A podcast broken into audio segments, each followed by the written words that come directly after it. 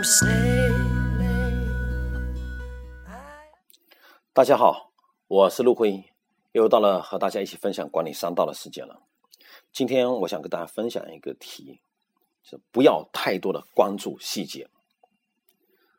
呃，昨天我跟一个做城市规划的朋友在谈起工作方法的时候，那他在白板，在他车工作室的白板用个大号的粗体的白板笔，而不是圆珠笔，把他的想法大致给描述下来。哎，我说为什么你用这么大号的白笔？他说圆珠笔太完美了，分辨率太高了。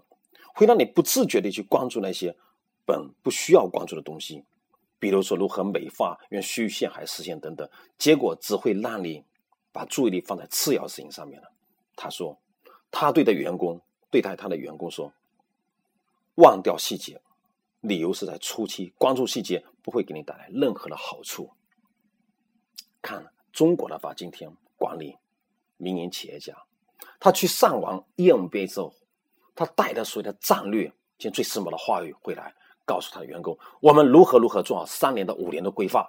那这五年中有多少分战略，有多少子规划？那这里面还涉及到哪一些的工作的任务而去完成？实际上，这东西太多的细节。你想，三年到五年之内这么多细节，你不是陷入的无尽的会议和众多的疑义，以及的话，这个事物的反复的推销的延期上面来吗？所以说。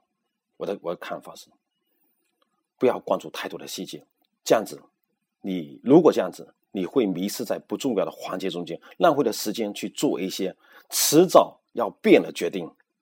我的观点最后是给大家分享，请忽略细节，至少在一段时间内，先把基础打牢，再去操心其他的事情。